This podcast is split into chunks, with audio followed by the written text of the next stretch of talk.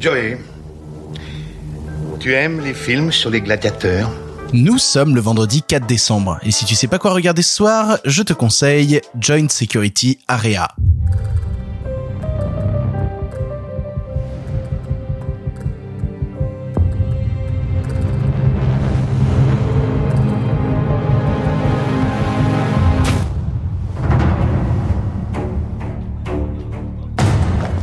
Sides seem closer to each other than I thought.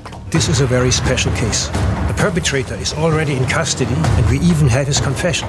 Our job is to find out not who, but why. 이 남은 하란 뭘까요?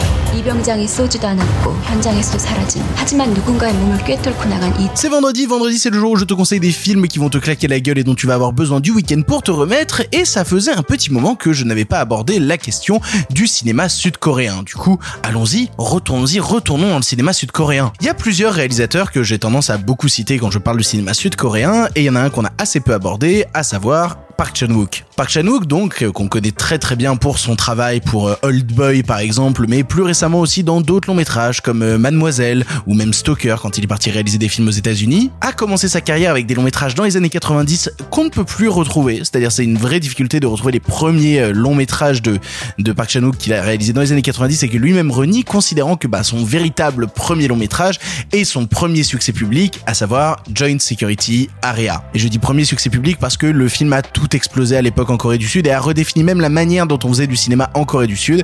Bon, de, quoi ça parle Joint Security Area? La Joint Security Area, c'est la zone commune qui sépare la Corée du Nord et la Corée du Sud. Une zone donc de tension permanente, militarisée, avec à la fois bah, des soldats coréens du Nord et coréens du Sud de chaque côté.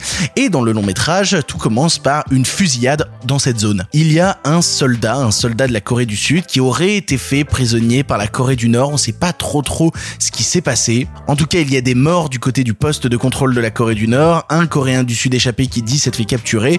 La, situation est un peu floue. Du coup, on appelle ce qu'on appelle les États neutres, donc à savoir la Suède et la Suisse, pour venir faire une sorte d'arbitrage, pour venir un petit peu juger, discuter au milieu de ces gens-là et essayer de comprendre qu'est-ce qui a bien pu se passer dans cette zone commune et comment on est, on a pu arriver à une telle fusillade. Bien entendu, petit à petit, à travers les discussions et de nombreux flashbacks, on découvrira que la situation était bien plus complexe que ça. Ce qui me passionne déjà dans John Security Area, c'est qu'on on se met dans une position en fait qui est quasiment de l'anti-cinéma. C'est-à-dire que le principe même du cinéma, c'est d'avoir des personnages et d'avoir des personnages qui se rencontrent, qui dialoguent, qui viennent discuter entre eux.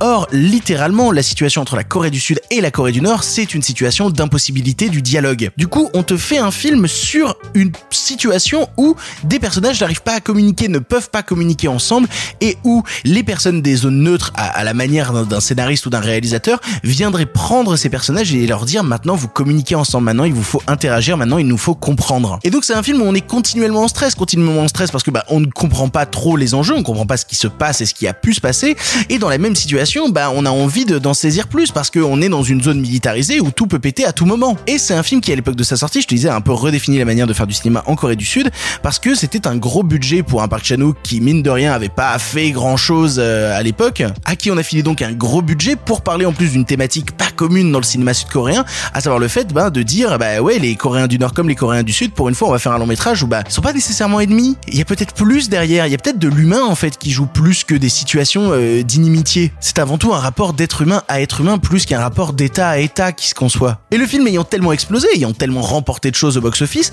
et ben on a suivi dans les années, dans, tout, dans toute la décennie qui a suivi et même encore aujourd'hui, un cinéma coréen différent, un cinéma coréen qui prend des risques, un cinéma coréen avec de la véritable liberté pour aborder des thématiques pas simples, avec pourtant des gros budgets derrière. Contrairement à un cinéma américain où dès qu'on fout des gros budgets, bah, euh, bah, bah c'est plutôt pour faire des trucs assez lisses et polissés. Là non, là non, le but c'est d'aborder des thématiques sociales fortes, importantes, concernant des pays en tension et qui soudainement à travers le cinéma arrivent à se rassembler. Et ça marche, ça fonctionne, les critiques sont dithyrambiques et les gens vont voir ce genre de film là.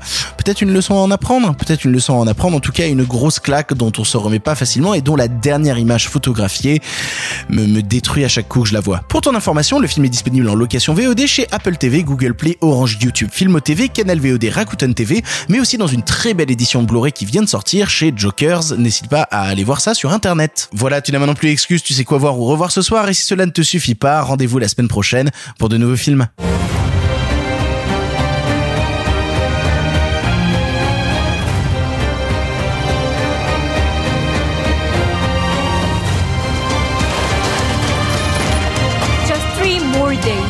Here, the peace is preserved by hiding the truth.